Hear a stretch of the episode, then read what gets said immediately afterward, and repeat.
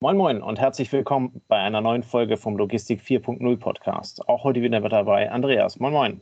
Namen Tobias, hi. Andreas, heute haben wir mal wieder eine richtige Digitalisierungsfolge und haben uns dazu einen Gast eingeladen. Bei uns ist heute Jan-Mark Lischka von der Fifth Industry. Hallo Jan. Hallo, grüßt euch. Was die Fifth Industry ist, wirst du nachher so ein bisschen erklären. Ähm, kurz zu dir. Du hast äh, in Berlin an der TU äh, studiert, promoviert, ähm, hast dann beim Fraunhofer Institut äh, unter Fertigungsplanung bei Siemens so ein bisschen gearbeitet und gemacht und getan, teilweise in Berlin, teilweise in Budapest. Ähm, hast dann aber deinen Schwerpunkt wieder nach Berlin verlegt und bist heute ja, in, in der Start-up-Szene äh, in, in Berlin ein bisschen unterwegs. Und wir wollen heute mit dir über die mobile Digitalisierung in der Produktion und auf der Logistikfläche sprechen. Ähm, du bist in Berlin geboren, hast wie gesagt den Ausflug dann so ein bisschen in die ja, große weite Welt, ist vielleicht übertrieben, aber naja.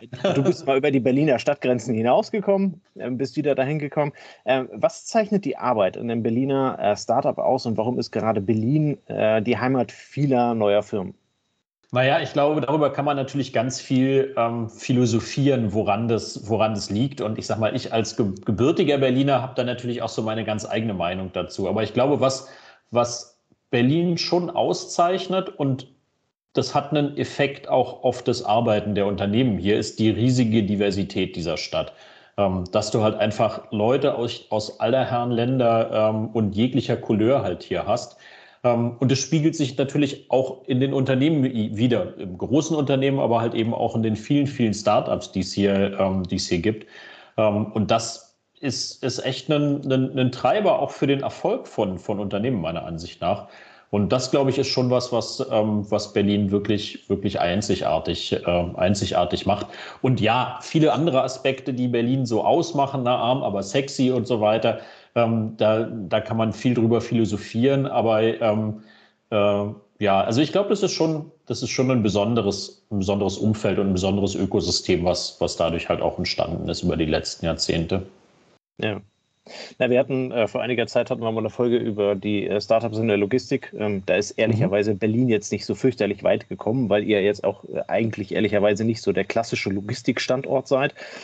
Ähm, nee. Aber ähm, die, die Startup-Szene in Berlin, die ist natürlich äh, für die, die ein bisschen wirtschaftlicher orientiert sind äh, und, und da ein bisschen rumlesen, ist die natürlich ich will nicht sagen legendär, aber ähm, seit, seit ein paar Jahren und ein paar Jahrzehnten, also wirklich die, die Wiege der Startup-Szene in Deutschland. Ähm, vielleicht und, und, ist für Berlin und, und ist für Berlin halt auch ein riesen Jobmotor, muss man auch sagen. Ja, ne? Also ja, Das, ähm, das sind viele Unternehmen und halt auch wirklich viele Arbeitsplätze, die dadurch, ähm, die dadurch entstanden sind und immer wieder entstehen. Ähm, und wenn man halt so ein paar Jahrzehnte zurückguckt, war Berlin jetzt ja nicht unbedingt so, ähm, so reich mit, mit Industrie oder mit, mit spannenden Unternehmen gesegnet. Ja. Ähm, insofern ist das für die Berlin, für die Stadt echt ein wichtiger Wirtschaftsfaktor. Ähm, wir hatten eingangs erwähnt, ähm, du bist Partner bei Fifth Industry. Ähm, vielleicht magst du einmal sagen, woher der Name kommt und was ihr macht.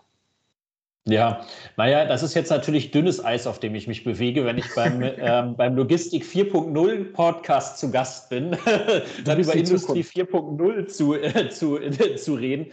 Aber naja, also die, meine Mitgründer und ich, wir kommen ja alle aus der Produktion ursprünglich ähm, und haben uns damit natürlich die letzten 10, 15 Jahre auch mit, mit dem Thema Industrie 4.0 beschäftigt und dem, was da so dranhängt. Und ähm, das verspricht dann oder hat versprochen und verspricht ja immer noch sehr viele wichtige Effekte ne? aus der Vernetzung, ähm, neue Geschäftsmodelle zu generieren, Effizienzen zu heben und so weiter, ähm, anders mit Daten zu arbeiten und so. Ähm, wenn du aber halt eben in die, in die Fläche gehst ähm, der produzierenden Unternehmen und da mal vollkommen egal, in welcher Branche man sich so bewegt, dann sieht man halt einfach, dass auch zehn Jahre nachdem dieser Begriff geboren wurde, ähm, erstaunlich und eigentlich erschreckend wenig davon angekommen ist. Und wir haben uns die Frage gestellt, woran liegt denn das eigentlich? Wird nicht genug investiert? Sind die Leute zu blöd? Oder was ist denn eigentlich der, der Hinterungsgrund, warum wir noch nicht so digital arbeiten in der Produktion? Und ich glaube, vieles davon lässt sich auf die Logistikbranche oder auf die Logistik ähm, übertragen, gerade auch auf die produktionsnahe Logistik. Und da haben wir gesagt, der, das, was wir eigentlich vergessen haben, ähm, ein Stück weit bei der, bei der Industrie 4.0, ist das Thema, wo ist denn eigentlich der Mensch? Weil Fabriken und auch das, glaube ich, eine Parallele zur Logistikwelt, sind halt Plätze, wo Menschen arbeiten, wo Menschen Wertschöpfung erbringen, wo Menschen interagieren, wo Menschen gemeinsam Werte schaffen. Ähm, und dieses, den Menschen in den Mittelpunkt zu rücken und Themen vom Menschen aus zu planen und dann zu schauen, was gibt es an Technologien, die den Menschen das, das Arbeiten leichter machen und das Leben leichter machen, das fehlt aus unserer Sicht oft bei, beim Gedanken an Industrie 4.0. Und ob das dann Industrie 4.5.0 ist oder wie wir das nennen wollen, ist eigentlich egal. Aber ich sag mal, so, so kam so, naja, in so einer kreativen Session irgendwann dieser Name zustande. Ist ganz, ist ganz versöhnlich mit dem, was wir vor Urzeiten mal in einem Cast hatten, wo wir über Industrie 1.0, 2.0, 3.0, 4.0 uns am Ende dann so ein bisschen Gedanken gemacht haben, ohne Recherche, was ist denn 5.0? Und dann war es mhm. die Schnittstelle also es war die Schnittstelle zwischen Daten und Mensch. Ne? Und dann sind wir irgendwie genau. so in die Richtung Musk gegangen, wo wir gesagt haben, naja, wenn die Daten dann mal in den Kopf kommen, aber vom Prinzip ist es ja eigentlich genau das, was ihr anstrebt. Die Daten müssen in den Kopf, sie müssen halt erst über den Monitor heute, ja, weil, weil es noch keinen anderen Weg gibt. Aber die Kombination aus Daten und Mensch ähm, oder auch aus Robotik und Mensch ist dann die nächste Stufe. Ne? Genau. Und, und, das, und das ist das, wo es halt an vielen Stellen einfach, ähm, einfach fehlt. Also ich sage mal ganz banal, so digital wie wir privat alle arbeiten, dass wir ja eigentlich auf dem Smartphone unser ganzes Leben managen, den Urlaub buchen, äh, das Paket bestellen, äh, die Pizza holen, ähm, sowieso miteinander kommunizieren und so weiter. Ähm, dieses Maß an Digitalisierung findet ihr in, in, vielen Werken, in den meisten Werken muss man sagen nicht, sondern du siehst halt Leute mit, ähm, mit Zettel und Stift rumlaufen, du siehst handgeschriebene ähm, Shopfloorboards, Leute schicken sich E-Mails, um irgendwas abzustimmen, telefonieren, alles gut, aber ähm, dieses Digital, den Mensch, die Maschinen, die technische Umgebung, die ihn umgibt, ähm, mit den Daten wirklich zu, zu vernetzen und, ähm, und, und diesen, diese letzte Meile sozusagen auch zum Menschen zu schließen, da ist halt noch, noch unglaublich viel zu tun. Und das ist das, worum es uns geht. Und ihr geht das Thema wie konkret an?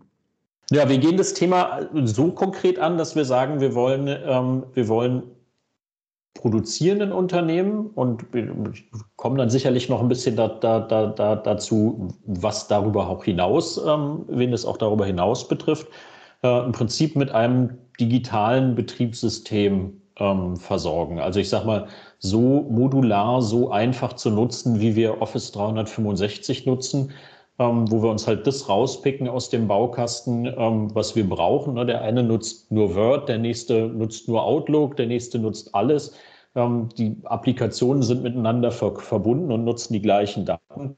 Das ist im Prinzip das Prinzip, was wir in die Produktion übertragen. Das heißt, ähm, ganz konkret, wir, ähm, wir, wir bauen eine ähm, oder bieten eine, eine Suite aus mobilen Applikationen an, die cloud-basiert funktionieren, die ganz prima integriert sind in die, in die Datenlandschaft, die, die in Werken vorhanden ist, also ob das jetzt ein ERP-System ist oder Planungssysteme sind oder ähnliches, und die eben über Mobilgeräte, das kann das Handy sein, das Tablet, das kann aber natürlich auch ganz normal ein internetfähiger Rechner sein, quasi die letzte Meile zum Mitarbeiter schließen. Und da adressieren wir eigentlich alles, was so in Werken los ist, vom Thema Arbeitssicherheit, Logistik, Instandhaltung, Planung. Also eigentlich alle wesentlichen Anwendungsfälle, die du in so einem Werk hast, die heute eben vielfach noch nicht digital funktionieren. Das heißt, der Kunde kommt ein Stück auch aus, aus seiner Problemwelt, aus seinen Herausforderungen und dann guckt ihr, was aus eurer Suite für seine Bedürfnisse passt und schneidet genau. es dann entsprechend zu oder stellt sie ihm entsprechend zur Verfügung. Genau, im besten Fall ähm, schaffen wir das und, und das, das, sehen wir, dass das eben auch funktioniert, ähm, dass es quasi was gibt, was die Anforderungen ähm, direkt erfüllt. Ne? Das ist dann wirklich das Prinzip von, ähm, wie wir es privat auch nutzen. Ich lade mir was aus dem App Store runter und installiere es. Ähm, wir haben aber natürlich auch Projekte, wo wir in Co-Creation mit unseren Kunden eben gemeinsam ähm, Anpassungen vornehmen. ich sage mal, ähm, wenn man so Werksleiter fragt, und war ich ja selber eine Weile lang, ähm, habe ich den Job gemacht, du bist immer der Meinung, ähm, dass dein Werk also mega individuell ist. Das ähm, hat also die Welt vorher noch nie gesehen, aber ähm, unterm Strich ist das meistens nicht so, sondern unterm Strich ähm, sind die Tätigkeiten in so einer Fabrik eben oft gleich und ergo auch die Daten, die dabei anfallen, ähm, im Grunde gleich. insofern lässt sich das meistens mit relativ wenig Aufwand in relativ kurzer Zeit auch anpassen und dann eben auch wirklich direkt implementieren. Okay. Wo, wo, wo, siehst du denn eure Verbindung zum Thema Logistik? Ähm, oder was, was kann der Logistiker jetzt aus eurer Suite nutzen? Ich sage es mal so, vermutlich habt ihr so Sachen wie Maintenance oder wie vielleicht, ähm, ähm, was man sagen, Arbeitssicherheit oder irgendwie sowas. Aber was, was, ist, was kann der Logistiker mitnehmen? Ja, also ich sage mal, es gibt natürlich zum Beispiel eben gerade das Thema Arbeitssicherheit, ist so eine typische Anwendung von uns, wo wir sagen, naja, damit muss sich eigentlich jeder beschäftigen, weil egal, ob du für ein Werk verantwortlich bist oder für eine Logistikhalle, du musst zusehen, dass du, ähm, dass du ein sicheres Arbeitsumfeld zur Verfügung stellst. Und da hilft unsere Applikation eben ähm, äh, bei, dem, bei dem Thema. Ähm, wir sehen ähm, die Verknüpfung in die Logistik, wenn wir das Thema Auftragsmanagement uns anschauen. Dann bist du nämlich genau schon in der Schnittstelle Produktion zu produktionsnahe Versorgungslogistik im Endeffekt, wenn Aufträge auszul äh, auszulösen sind, wenn Aufträge zu bedienen sind. Ähm, wir sehen aber eben auch Anwendungen, wenn ich, äh, wenn ich sehe unsere Anwendung für, für Instandhaltung. Ähm, auch das muss nicht nur in Maschineninstandhaltung heißen, sondern auch das kann ja, ähm, ich sag mal, Facility Management, ähm, Instandhaltung von, ähm, von, von Fahrzeugen und so weiter beinhalten. Ähm, insofern meine ich, gibt es eine ganze Menge Überschneidungen ähm, von dem, was so ein Werk braucht, was die Produktion braucht und, äh, und was auch Logistikakteure letzten Endes brauchen. Okay, wer jetzt so ein bisschen auf das Thema anspringt, ähm, habt ihr dann auch sowas wie eine Inventarisierung? Also wenn ich jetzt so ein Lagerbetreiber bin und ich habe meine Regalbauteile und ich möchte dann managen, dass eine Traverse, so ein Quer, Querbalken aus Metall kaputt ist. Kann man auch sowas mit euren Tools tun? Oder? Genau, sowas kann man, sowas kann man prima, sowas kann man prima damit tun. Also Instandhaltung heißt bei uns zum Beispiel eben auch nicht nur Maschineninstandhaltung, sondern heißt halt eben auch äh, Werkzeuginstandhaltung. Ähm, das können also Werkzeuge für die Produktion sein, aber halt eben auch sowas wie eine Traverse oder wie, ähm, wie, wie ein, ein, ein Hebezeug oder, ähm, oder ähnliches. das kann ich damit genauso, genauso prima damit arbeiten wie, für eine, wie für eine Werkzeugmaschine. Also kann auch die defekte die Zugangstüre sein im Ausgang, genau. Eingang genau. ABC und dann wird es erfasst über euer Tool und dann kriegt der Hausmeister die Info, hey, bitte genau. Okay. Genau, weil im Endeffekt genau darum geht es uns. Ich meine, das ist so ein, das ist so ein, ähm, das, vielleicht wenn man, wenn man, wenn man nicht so in der Industrie nicht so, nicht so viel unterwegs ist, denkt man, was sind das für banale Anwendungsfälle eigentlich? Ne? Ähm, aber wir sehen es halt eben an vielen Stellen, genau da fehlen halt oft digitale Anwendungen, die, die solche Sachen so banal wie sie sind. Ne? Tür ist kaputt, wie wird der Hausmeister informiert, wie informiert, dann ist ja in der Regel, hast du ja den Hausmeister, ich nenne ihn jetzt mal Facility Manager, ähm, dann hast du den Facility Manager, ähm, der macht es aber nicht selber, sondern der muss einen Unterauftrag ähm, vergeben an, äh, an eine Instandhaltungsfirma oder ähnliches. Und wie oft dauert sowas dann, dann viel länger, als es eigentlich nötig sein müsste, weil eben ein digitales Tool fehlt und erst der eine es in die eine Liste klimpert, der andere es dahin überträgt und so. Das nervt ja alle.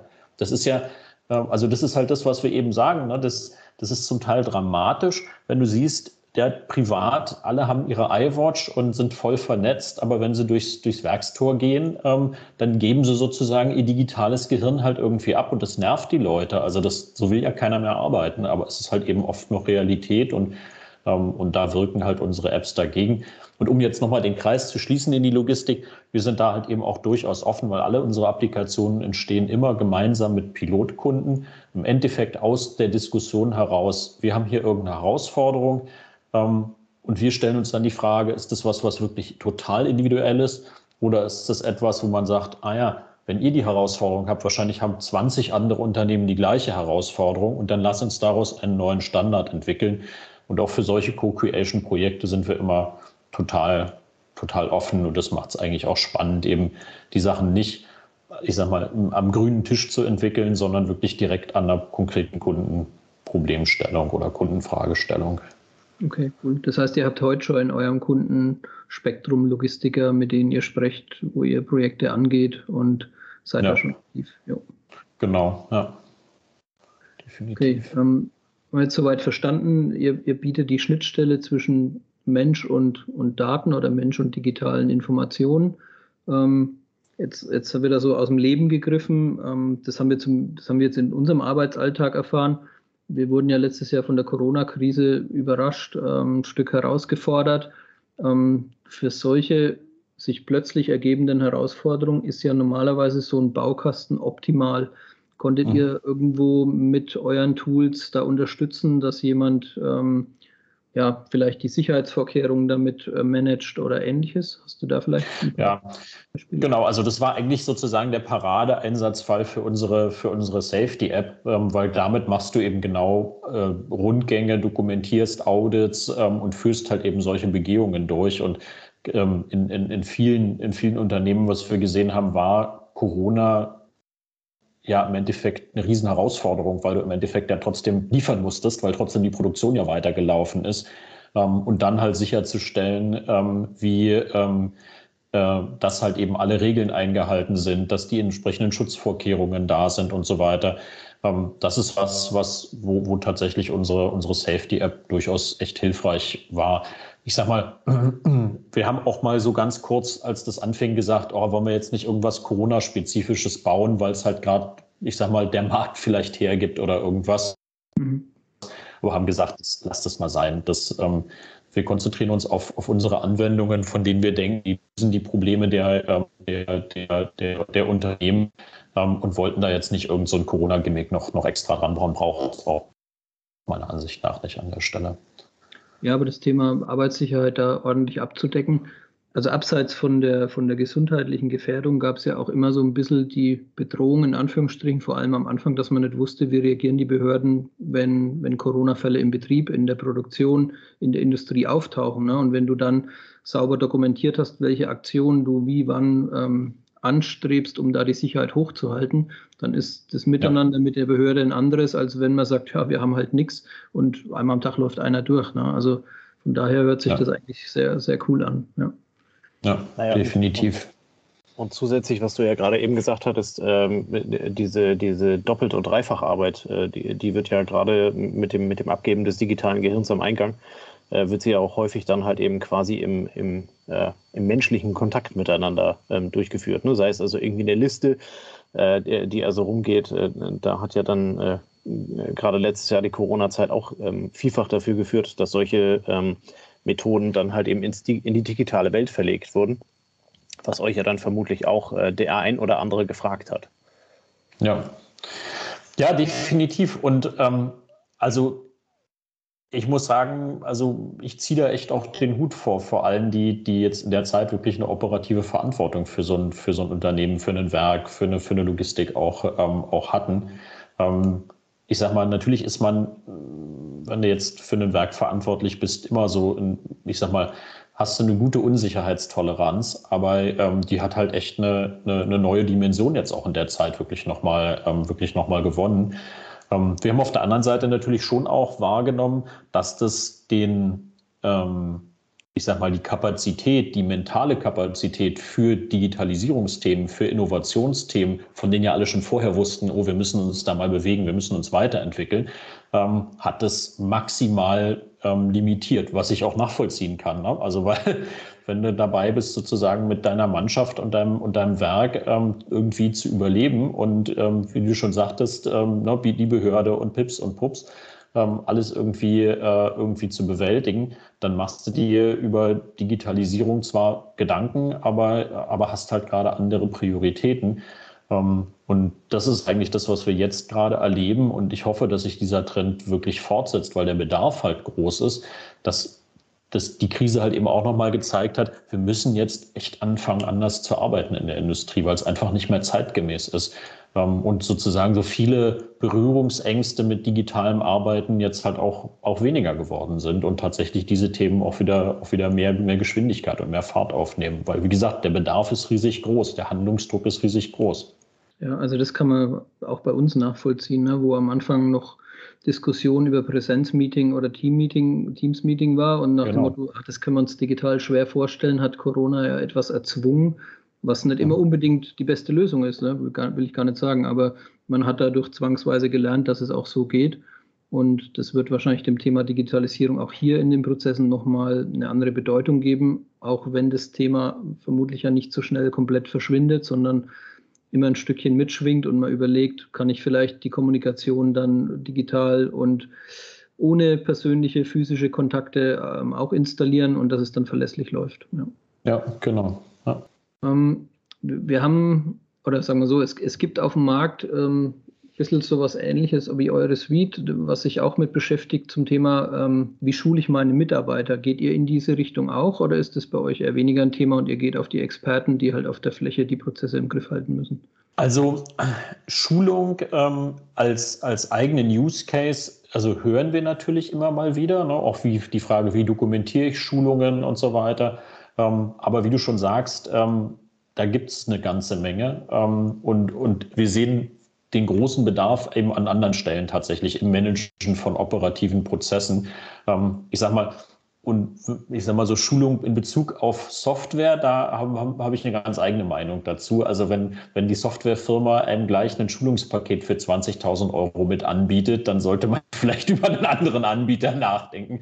Nee, also tatsächlich, das ist ein Grundprinzip, wo wir, wo wir echt viel, viel Mühe und, und, und Liebe auch reinstecken, zu überlegen, wie kriegen wir es hin, dass eine Industriesoftware sich so flüssig bedienen lässt, wie ähm, äh, die Banking-App oder wie die, die App von Amazon oder was auch immer, ähm, dass ich also wirklich für die Software selber ohne Schulung eigentlich auskomme. Ähm, weil, also keiner von uns hat sich jemals ähm, die, also ich glaube ich zumindest nicht, ich weiß nicht, wie es bei euch ist, aber also ich habe noch keine, zu keiner App, die auf meinem Handy ist, irgendwie einen Schulungskurs besucht oder irgendwie sowas, ähm, sondern man kommt halt automatisch rein.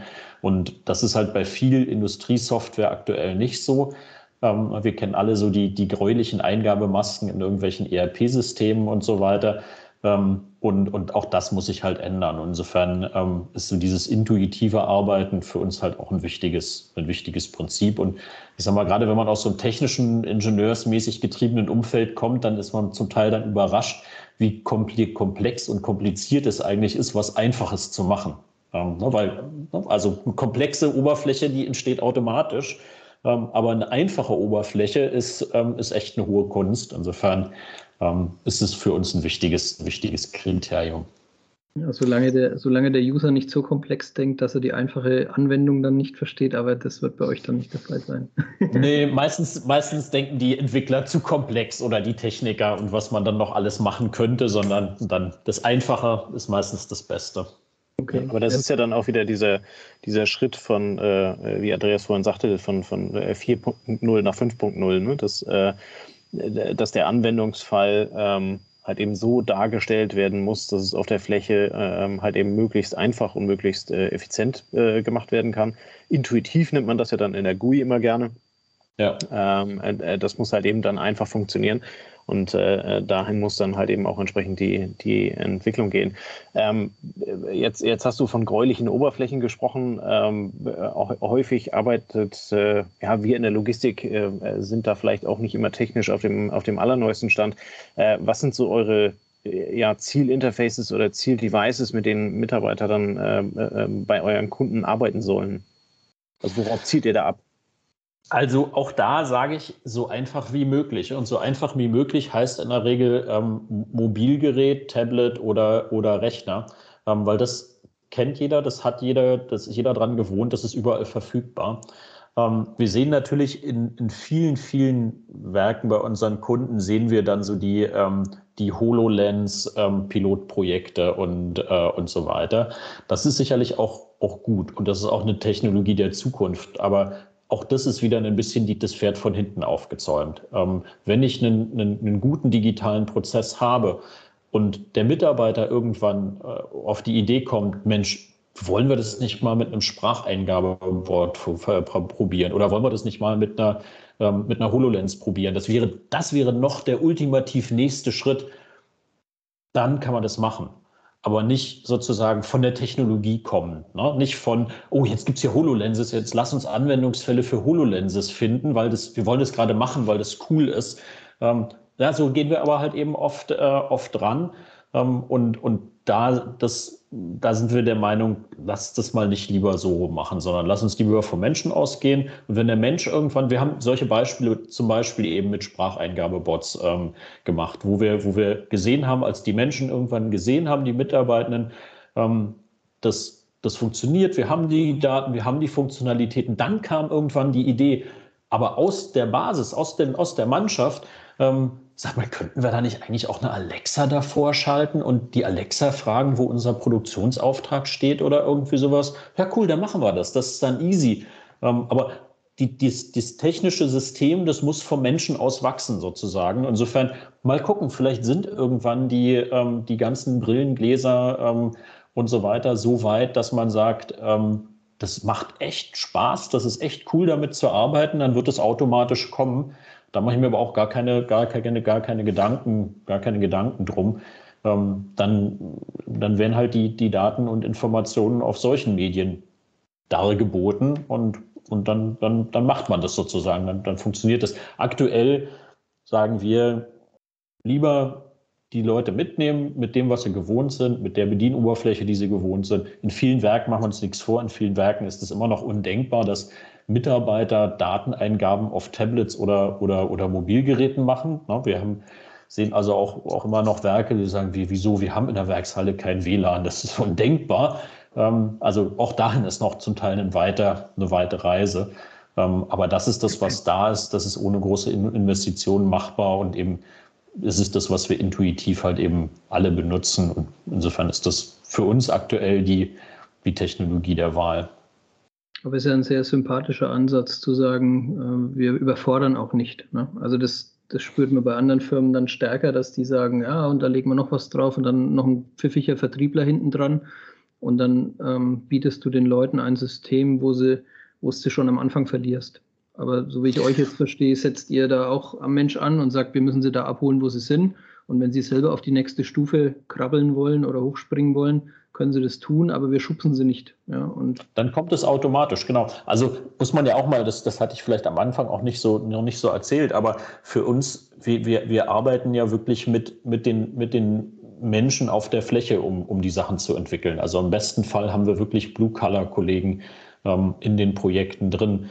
Die kennen sich mit digitalen Tools eh alle aus. Ähm, aber die bringen halt auch das Verständnis für den, für den Prozess mit. Also ähm, für, für uns ist halt, ich sag mal, die Entwicklung von so einer, von so einer, ähm, von so einer App für die Produktion etwas, wo die Produktion mit am Tisch sitzt und mit und, und halt eben wirklich der, der, die Mitarbeiterin aus dem Shopfloor, der Mitarbeiter aus dem Shopfloor. Ähm, und wenn du mit denen in Diskussion bist und wenn du, ähm, wenn du die mitnimmst, dann entsteht automatisch diese Veränderungs, äh, diese Veränderungsenergie. Dann entsteht automatisch dieses, oh, könnte man nicht, dieser Spieltrieb, ne, könnte man nicht noch das machen oder wollen wir nicht noch das machen?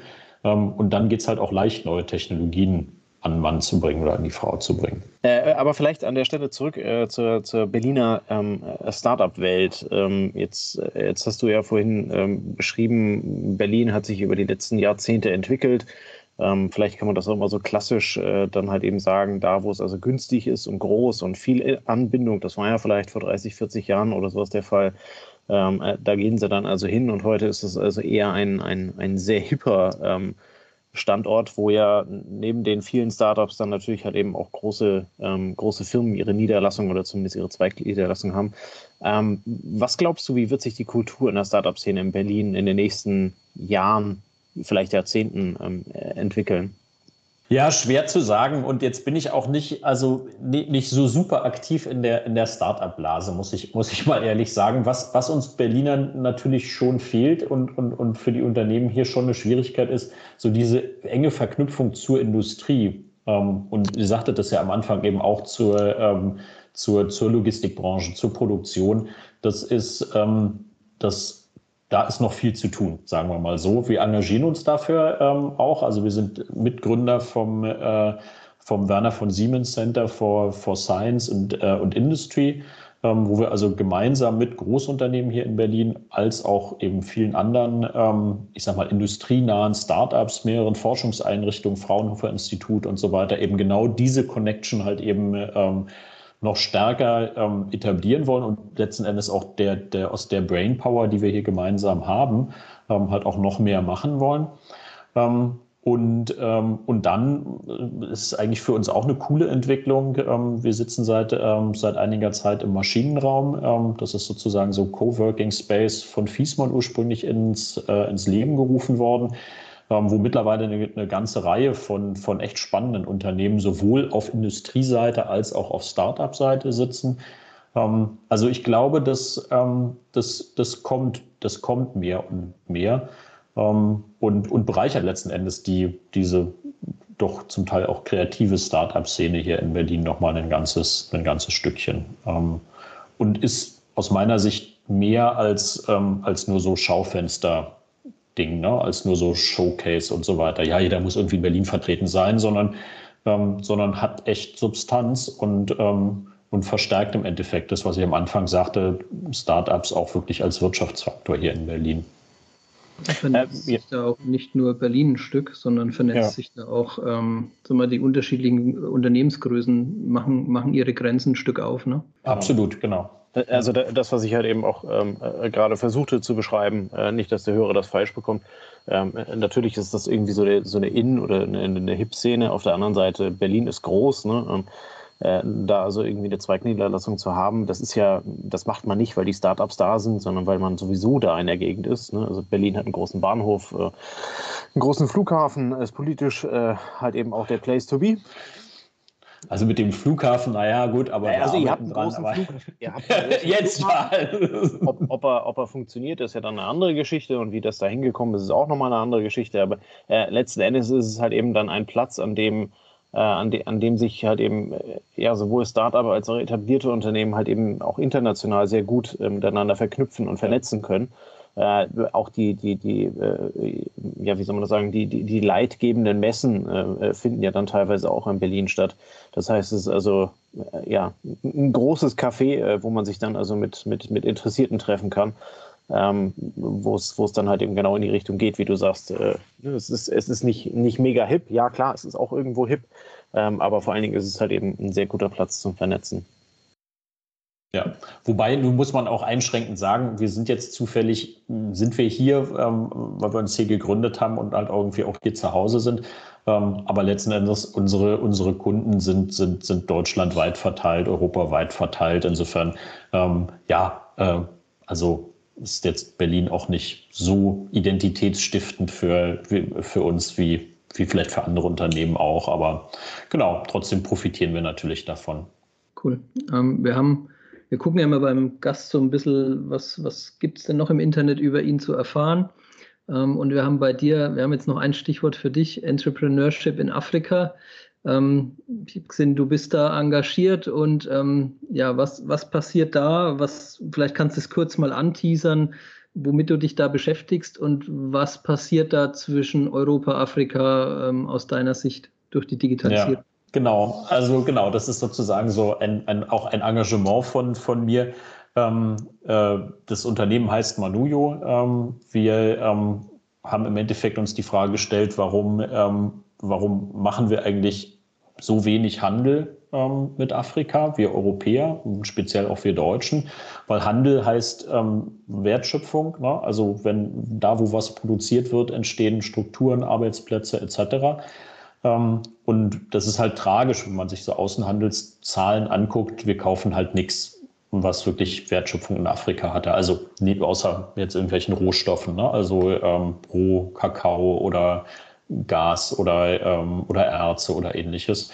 Ähm, und das ist ein Stück weit der Grund für, für, das, für das wirtschaftliche Ungleichgewicht, was wir zwischen globalen Norden und globalen Süden haben. Und wir haben uns halt eben das Ziel gesetzt, da einen Unterschied zu machen und, und, und Unternehmen aus dem afrikanischen Kontinent zu helfen, hier auf den Markt zu kommen und halt nicht irgendwie ähm, so Klischee-Sachen, sondern halt wirklich, wirklich coole Sachen. Also die ersten Laufschuhe aus Kenia zum Beispiel. Ähm, und, ähm, und genau, und da, darum, darum geht es sozusagen. Das Spannende ist, ähm, mit, mit den Unternehmerinnen und Unternehmern da zu arbeiten. Ähm, also da kann man sich viel, kann man viel von lernen. Da kann man, also das sind, das sind echt tolle Leute, ähm, super engagiert, ähm, mutig, also wirklich Unternehmerin, wahnsinnig viel Unternehmerin. Ähm, ist, äh, ist also wirklich, wirklich total spannend. Insofern jetzt so auch auf den digitalen Teil der Frage, ähm, da passiert unglaublich viel und das ist unglaublich, wie viel kreative Köpfe, wie viel Innovationen, ähm, wie viel ja, Mut, auch neue Sachen anzugehen, ähm, wir, wir da sehen. Ähm, kann ich nur jedem empfehlen, der, ähm, der, der Zeit und Muße hat, einfach da mal den Blick hinzuwerfen. Ähm, und letzten Endes auch das Bild, was wir so alle von Afrika so im Kopf haben, was ja oft Krisen ähm, fokussiert ist oder problemfokussiert ist, das mal ein Stückchen zu weiten, weil dann wird man sehen, man, man hat eine, eine ganze Menge zu, eine ganze Menge zu entdecken. Ähm, und, und wie gesagt, wir können da auch viel, wir können da auch eine ganze Menge, eine ganze Menge lernen und, äh, und an Inspirationen auch mitnehmen. Genau, aber das ist sozusagen so ähm, ein weiteres Engagement, was, was mich so umtreibt, ja. Ja, wir verlinken auch das. Ähm, ich meine, Tobias und ich, wir waren vor zwei, drei Jahren in Südafrika, Kapstadt. Und mhm. ähm, es ist, also jeder, der schon mit Digitalisierung zu tun hatte, der weiß, es ist leichter zu digitalisieren, wenn noch nichts existiert. Also ja. meistens ist das die Erfahrung, als wenn schon was existiert, ja. was du dann anpassen musst, einbinden musst, Rücksicht nehmen musst. Und unsere Erfahrung war da halt äh, super Netz, super, also wieder das typisch Deutsche, aber super, super, ähm, super Mobilfunknetz und dann kommst du wieder nach Deutschland zurück und dann gurkst du wieder mit, mit Edge durch die Gegend und es kommt halt ein Stück daher, dass das Festnetz da da gar nicht so vorhanden ist, ne? dass es da keine Telekom gab, die ISDN verlegt hat oder so ein Kram, sondern das ja. Mobilfunknetz war die neue Chance und hat sich wahnsinnig schnell verbreitet und es sind viele schnell drauf angesprungen. Und das ist jetzt nur ein Beispiel für das, was da passiert, ne? die Dynamik, die genau. da entsteht. Und die Digitalisierung entfesselt da ein Stück und, und macht auch die Distanzen kürzer. Ne? Wahrscheinlich ist es dann auch kein, kein Thema, eben die Produkte äh, in Europa anzubieten, und also hat, hat viele Herausforderungen, muss man sagen. Also das ist vielleicht sogar auch, auch die logistische Herausforderung, die ist vielleicht sogar mal eine extra Podcast-Folge bei euch, äh, bei euch wert. Also Dinge von, von einem afrikanischen Land ins nächste und von da aus dann nach Europa zu bekommen. Also da kann man abendelang davon erzählen. Okay. Ähm, weil das ist halt, das ist die, das, das, ist genau das, was du sagst. Das, das digitale Miteinander von Mensch zu Mensch, das ist easy. Das machst du mittlerweile ja wirklich prima über die digitalen Medien. Ähm, aber dann, ähm, aber dann so eine, so eine Palette mit Schuhen oder, äh, oder eine Palette mit Palmenschnaps dann ähm, in Corona-Zeiten mit geschlossenen Grenzen und Häfen nach Deutschland zu kriegen, naja, das verursacht dann schon mal graue Haare. Also das, ähm, aber, ähm, aber gehört dazu und macht es auch spannend. Okay, cool. Ja, dann bleibt noch unsere letzte Frage, die obligatorische Frage. Äh, kriegt jeder Gast. Ähm, Gibt es in deinem Leben ein Medium, ein Buch, ein Film, ein Podcast, was auch immer, einen Impuls, wo du sagen kannst, den würde ich den Hörern von Logistik 4.0 empfehlen? Das kann man sich angucken, da kann man was mitnehmen. Das hat dich ein Stück dahin gebracht, wo du vielleicht bist. Ja. Also da müsste ich echt nachdenken über die Frage. Die hat mich heute den ganzen Tag beschäftigt. Oh Mann, oh Mann, oh Mann. Und da bin ich heute über ein cooles Zitat in, der, ähm, in, einem, in einem Post von einer, von einer, das ist letzten Endes eine New, New Work Zeitschrift, Neue Narrative heißen die. Ähm, und, äh, und über, den, über das Zitat bin ich, ähm, bin, ich, äh, bin ich gestolpert und muss sagen, das schaue ich mir echt gerne an und lese ich echt gerne. Und gerade wenn man sich so für ähm, was heißt modernes Arbeiten eigentlich? Was heißt Arbeiten auf Augenhöhe? Ähm, wenn man sich dafür so ein bisschen interessiert, dann kann ich, ähm, kann ich neue Narrative nur, ähm, nur, nur sehr empfehlen. Die haben einen super Online-Auftritt ähm, auf, auf allen sozialen Medien, ähm, aber sind halt auch tatsächlich sehr lesen, so ganz oldschool auf, ähm, auf Papier. Und die kamen, von denen kam heute ein, ein Zitat von einem äh, von einem Interviewpartner, den die hatten, oder einer Interviewpartnerin von der Anna Jona. Ähm, und die hat gesagt, Wachstum als Selbstzweck ist ein komplett leeres Ziel. Es kann nur Nebeneffekt sein von den Dingen, die man richtig gern und richtig gut tut. Und gerade wenn du dich mit Startup beschäftigst, ist Wachsen ja irgendwie eine ziemlich wichtige Sache. Ähm, und das hat mir nochmal so einen schönen Impuls gegeben in die Richtung von, nee, lass uns eigentlich mal mit dem beschäftigen, was wir gerne und gut machen und alles andere kommt dann, kommt dann ganz von selbst. Und insofern, ähm, das sind immer wieder so Kreise, die, ähm, die ich immer super wertvoll finde. Insofern neue Narrative kann ich echt empfehlen. Ja, super. Vielen, vielen lieben Dank äh, für die, für die Inspiration. Finde ich, ein, äh, find ich ein super Zitat. Ähm, packen wir auch mal äh, unten in die Shownotes, wenn wir den äh, Post noch finden. Ähm, und äh, dann, dann kann da jeder nochmal, es ist halt eben nicht, nicht, der, nicht das Zitat, wo du denkst, oh, super, eins und eins ist zwei, sondern es ist ja so richtig einer zum Nachdenken, äh, wo du dich dann halt eben mit beschäftigen musst und mal ein bisschen tiefer in dir graben musst, ja, was du dann halt eben äh, auf, auf, auf dich und deine, deine Umwelt anwenden kannst. Ja. Ja, insofern, äh, ja, vielen lieben Dank für deine, äh, für deine Einsichten, äh, die um, um, Umschreibung äh, der Fifth Industry, ähm, was ihr dort treibt und was euer, was euer großes, äh, ja, euer großes Ziel ist, äh, wen ihr da miteinander vernetzen wollt. Es hat mir sehr gefallen, ähm, dir, dir zuzuhören, war sehr kurzweilig. Ähm, jetzt sind wir am Ende und da bleibt mir eigentlich nichts anderes über, als dir vielen Dank für deine Zeit, ähm, für, die, ja, für die tollen Geschichten und äh, äh, zu danken. Und ähm, ja, in dem Sinne ähm, wünschen wir unserem, unserem Hörer, unser, unseren Hörern vielmehr, einen schönen Freitagabend, ähm, ein schönes Wochenende und bis zur nächsten Woche. Bis dann. Ciao, ciao. Super, vielen Dank, macht's gut. Servus. Das war eine neue Folge des Logistik 4.0 Podcasts. Wir möchten dir helfen, neue Themen im Bereich der Logistik zu entdecken zukünftige Entwicklungen und Trends kennenzulernen und dich mit anderen Logistikern zu vernetzen. Um regelmäßig zu neuen Folgen informiert zu werden, werde Mitglied in unserer Gruppe Logistik 4.0 auf LinkedIn oder folge den Logistik 4.0 Profilen auf Twitter, Facebook oder Instagram. Unsere Folgen werden mit Hilfe unserer Patreons produziert. Besonderer Dank gilt dabei unserem Patreon 4.0 der Firma Board. Weitere Informationen, wie auch du unseren Podcast unterstützen kannst, findest du auf unserer Homepage logistik4.0.de. Hast du einen interessanten Themenvorschlag oder möchtest du dich als Interviewgast bewerben, kontaktiere uns per Mail an logistik4.0 at gmail.com. Bei persönlichen Kontaktanfragen an uns schreib uns gerne dein Anliegen dazu, damit wir wissen, wie wir diese Anfrage einordnen können und dich unter dem täglichen Spam schnell herausfischen können. Vielen Dank und weiterhin viel Spaß mit unserem Logistik 4.0 Podcast.